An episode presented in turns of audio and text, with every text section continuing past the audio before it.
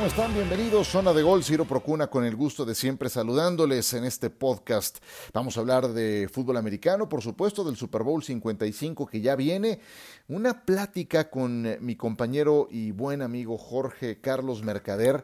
Honestamente, es el único aficionado de Hueso Colorado que conozco de los Tampa Bay Buccaneers. Y quiero platicar con él para que me diga cómo es que se aficionó a este equipo, porque hoy muchos le pueden ir pero por Brady o porque les empezó a ir bien. Eh, son aficionados de ocasión, pero el único que yo conozco desde el principio es justamente Jorge Carlos. Así es de que vamos a platicar con él en un instante más. Antes quiero poner este tema sobre la mesa porque eh, en estos días en que se hace interminable la cuenta regresiva rumbo al Super Bowl, debo confesar que hay un tema que ya he escuchado varias veces y que me causa cierta bronca. Patrick Mahomes podrá convertirse en el futuro GOAT, Greatest of All Time. Podrá tomar el lugar de Tom Brady como el mejor coreback en la historia de la NFL. He escuchado argumentos de todo tipo. Hay quien dice que ese debe de ser el rasero, esa debe de ser la medida, que hay que exigirle, que si se le está pagando el contrato por el que firmó, eh, está obligado, como si ganar anillos de Super Bowl fuera tan fácil, ¿no? Fueran enchiladas. Me llama la atención que el único debate que sobreviva en torno a Tom Brady sea ese, si podrá Mahomes tomar su lugar en el futuro. Para responder esa pregunta, tendremos que esperar no menos de 10 años. Brady ha liquidado todas las demás discusiones. Es el mejor coreback que ha jugado este deporte y va a dejar el listón altísimo, en Saturno. Por eso me parece muy injusto que desde hoy se empiece a construir el discurso, la narrativa, de que si Mahomes no lo supera, entonces se habrá quedado corto o no cumplió con las expectativas. Si Mahomes gana el Super Bowl 55, habrá ganado tantos anillos de Super Bowl como Brady en sus tres primeras temporadas como titular, lo cual quiere decir o querría decir que va por buen camino. Si esto ocurre, apenas habrá ganado el 15% de lo que Brady ha ganado en una carrera que ni siquiera tiene todavía en este momento punto final. Lo voy a repetir. Si Mahomes gana el domingo 7 de febrero, apenas habrá ganado el 15% de lo que Brady lleva hasta el momento. 15%. Es ridículo.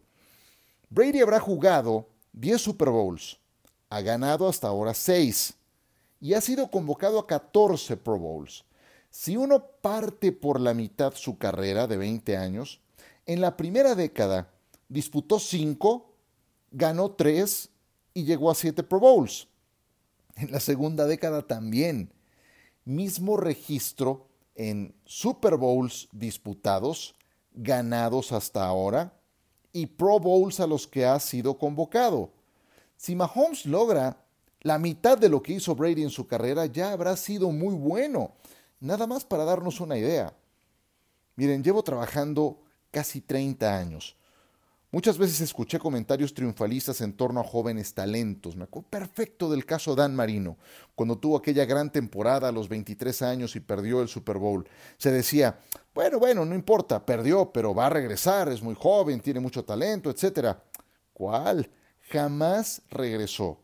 O de Brett Favre, que ganó el Super Bowl 31, ¿cuántos más va a ganar? ¿Qué sé yo? Ninguno más. Es muy difícil ganar un Super Bowl. Ganar seis, no puedo ni imaginarlo. Para que Mahomes aspire a alcanzar a Brady, deberá tener longevidad, que las lesiones lo respeten, que Andy Reid le dure muchos años más como entrenador en jefe y que cuando se retire tenga un sucesor muy capaz también, que la gerencia siga reclutando talento certeramente, como lo ha hecho Brett Beach hasta el momento, que siga siendo dominante en una conferencia americana que tendrá a Josh Allen, Justin Herbert, Baker Mayfield, Lamar Jackson, Joe Burrow, Ryan Tannehill y muy pronto a Trevor Lawrence, todos ellos, salvo Tannehill, de 25 años o menos de edad. Entonces, no está tan fácil. El más grande de la historia es uno y se llama Tom Brady. El próximo más grande no existe, no existe. Y por favor, No le colguemos semejante lastre a Patrick Mahomes. Dejémoslo jugar. El partido del 7 de febrero, veámoslo como una oportunidad maravillosa de ver al mejor de la historia contra el mejor de la actualidad. ¿Qué les parece si lo ponemos de esa manera? Veámoslo así. Tal vez sea la única vez que jueguen en esa instancia. Dejemos jugar a Mahomes antes de sacar conclusiones y detener semejante triunfalismo en una carrera que apenas va comenzando. ¿Ustedes qué opinan? Espero sus puntos de vista. Después de una pequeña pausa, Jorge Mercader para platicarnos cómo es que se aficionó a los Tampa Bay Buccaneers. No se vayan.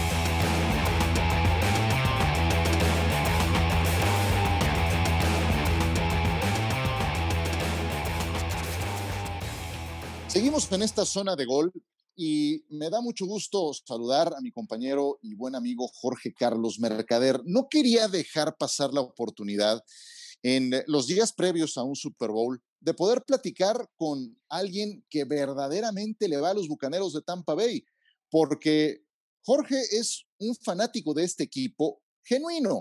Hoy muchos se suben al barco por Tom Brady, pero de hueso colorado eres el único que conozco, Jorge. Déjame te digo. ¿Cómo estás, George? Gracias por estar con nosotros.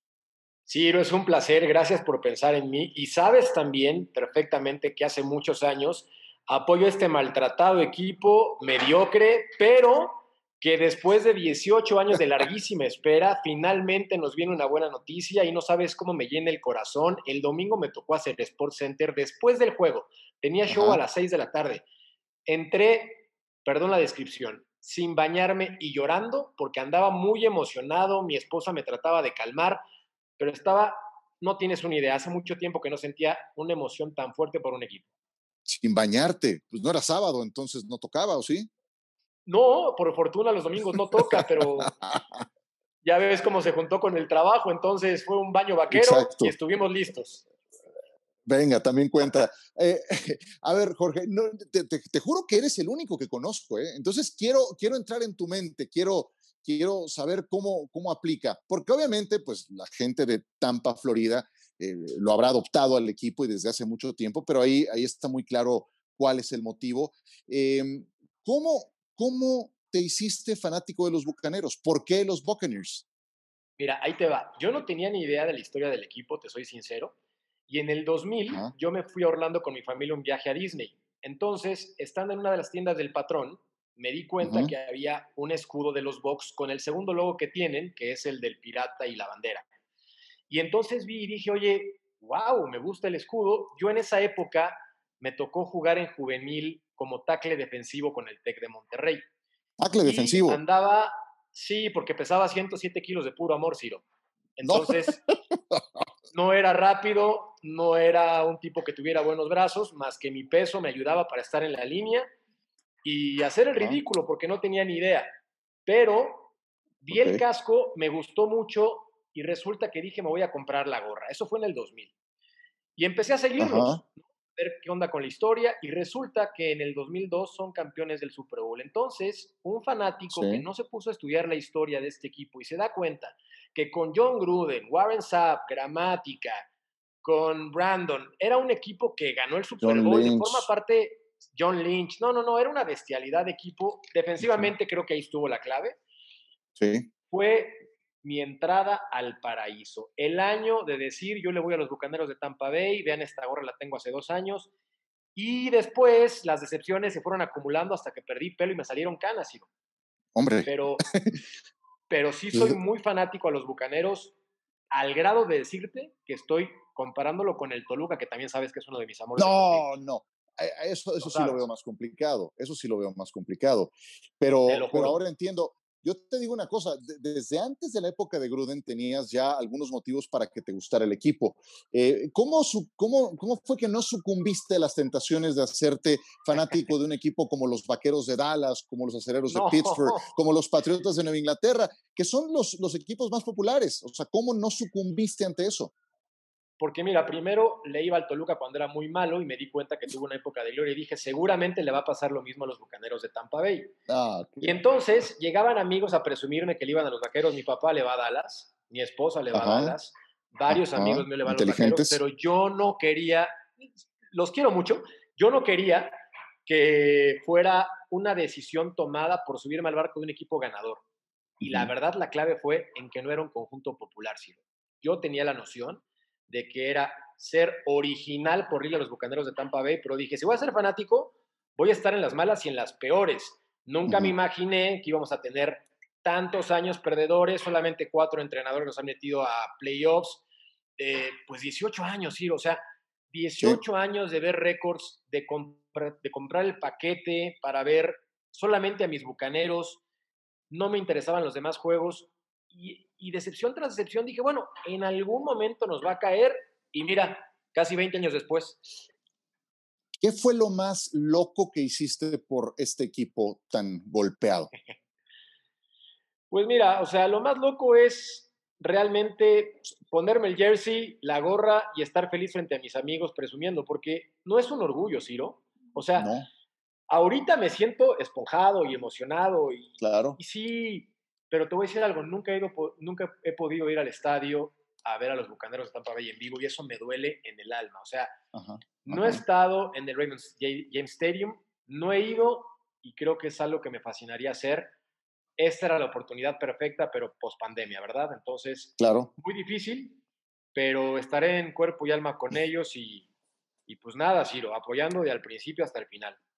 ¿Alguna vez quisiste tirar la toalla? ¿Cuál fue, cuál fue el peor momento que recuerdas? ¿Hubo lágrimas de por medio? Sí, muchas lágrimas de por medio. Mira, en la temporada 2004-2005, cuando todavía estaba John Gruden y el récord empezó a ser otra vez perdedor, yo no entendía cómo una transición tan exitosa se hizo tan basura.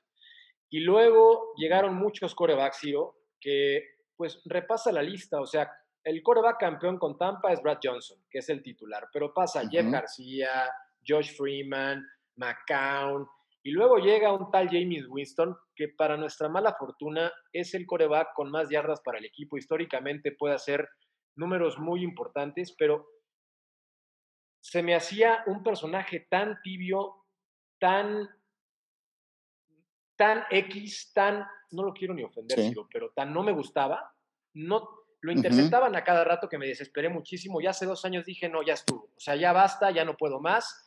Y cuando llegó la noticia de Tom Brady, dije, Dios de mi vida, dos cosas para celebrar. Llega el mejor coreback de todos los tiempos y se va el peor para mí. O sea, no podía con la tibieza de James Winston, no podía. Oye, pero a ver, ni tú siendo así de optimista y de esperanzado, llegaste a imaginar que en la primera temporada estaría pasando esto, ¿o sí? Puse un tweet cuando llegó Tom Brady y dije, súbanse al barco bucanero, que nos vamos a... Sí, me acuerdo, y, y, contaba los días para el inicio, decías, sí, sí, sí, yo me acuerdo que lo, dijiste, se cierra, se cierran las suscripciones ya hasta acá, ¿Ya? Yo, llegué a ver eso, perdón, ajá. O sea, eres testigo que sí lo hice, pero lo hice con el corazón. ¿Sí? Te soy sincero, jamás pensé que fuéramos a llegar al Super Bowl. Mi máxima era decir, estamos en postemporada. Ya con eso cumplimos. O sea, ya estamos en Wild Card, ya está. Y cuando veíamos los rivales, me tocó hacer una quiniela hace poquito. Y fíjate, hice lo que no tenía que haber hecho. Le puse que iban a quedar mis bucaneros eliminados con los Saints. En la quiniela, porque había una buena lana de por medio. Entonces yo dije, bueno, pues voy con la razón, ¿no? O sea, pues tenía que hacerlo y cualquier gente en su sano juicio lo hubiera hecho. Pues, error. Ya se me fue la quiniela, pero mi equipo está en el Super Bowl y estoy súper emocionado y con la llegada de Tom Brady sí me tengo que hacer súper fan del coreback, O sea, lo reconozco, lo admiro, lo respeto mucho, pero ya después de lo que ha hecho esta temporada, anímicamente ha transformado una institución mediocre y perdedora. Esa es la realidad. Sí, yo creo que esa es una de las grandes lecciones que quedan de, esta temporada. Jorge Carlos Mercader, compañero en ESPN y aficionado de los Bucaneros de Tampa Bay, el único que conozco en zona de gol el día de hoy. Eh, esa es yo creo que una de las grandes lecciones de esta temporada, lo que puede hacer un auténtico líder, no nada más para hacer que se juegue mejor, sino para cambiar la cultura de un equipo que se había acostumbrado a perder, se había acostumbrado a que en septiembre, octubre, pues ya estabas con marca perdedora, la campaña estaba cuesta arriba y sabías que iba a ser otro año miserable. ¿A cuántos más conoces, George? Porque ustedes son una especie rara. Fíjate que en el canal hay dos personas en producción que conoces perfectamente bien, que son fanáticos de Tampa Bay de corazón. Cafú, el famoso editor de fútbol picante. Cafú, ¿en serio? Y Emanuel, te lo juro, Emanuel, productor de fútbol picante también. Ellos son fanáticos de los Bucaneros de Tampa Bay. Es increíble cómo encontramos una sociedad dentro del canal y nadie nos creía, pero hicimos grupo. Éramos los tres ruidosos que nadie nos pelaba, hablando de los Bucaneros de Tampa Bay. Y tú sabías que en Radio Fórmula yo quería hablar de los Bucaneros, sí. o sí, o del Toluca, sí o sí. Pues soy de los pocos que lo tiene que defender. Si no soy yo, ni el dueño lo hace, Ciro. Oye, ¿y cómo ves el juego? Muy cerrado, pero creo, y lo digo sin corazón de por medio, que hay muchas posibilidades para Tampa, porque si te das cuenta, hay experiencia de Super Bowl. Está viendo la estadística. Nueve jugadores que están en el roster de los Bucaneros han tenido experiencia en Super Bowl. LeSean McCoy y McClendon, que a pesar de que esos no jugaron con los Steelers, y uno con Kansas, han tenido opción. Antonio Brown, Barner, ¿quién más? Ndoma Kansu, Jason Pierre-Paul, Tom Brady, Gronkowski. Eso me hace pensar que con la experiencia de un Super Bowl el equipo se hace competitivo. Pero tienes a un mariscal de campo como Tom Brady, que no sé qué le pasó en el partido contra Green Bay la segunda mitad, algo ocurrió con él, pero por fortuna se ganó. Y luego tienes a Mike Evans, para mí el mejor receptor de la liga, opinión personal. Me fascina lo que puede hacer Mike Evans. No soy tan fan de Antonio Brown, pero también reconozco que es un gran jugador. A ver si llega por la rodilla, ojalá y esté listo. Eh, pero sí veo un juego sumamente parejo. Ahora, pues lo que puede hacer Pat Mahomes, Ciro, es espectacular y lo que puede hacer Gil es espectacular y también tiene un verdadero equipazo. Lo veo muy cerrado, pero lo veo en altas. ¿Tú? Yo lo veo también en altas. Em, mira, eh, he ido en contra de Tom Brady algunas veces y he terminado arrepintiéndome, pero creo que en esta, en esta, em, en esta no me voy a terminar bien lo que vas a decir. la verdad. Sí, no, es que, bien lo que vas a decir.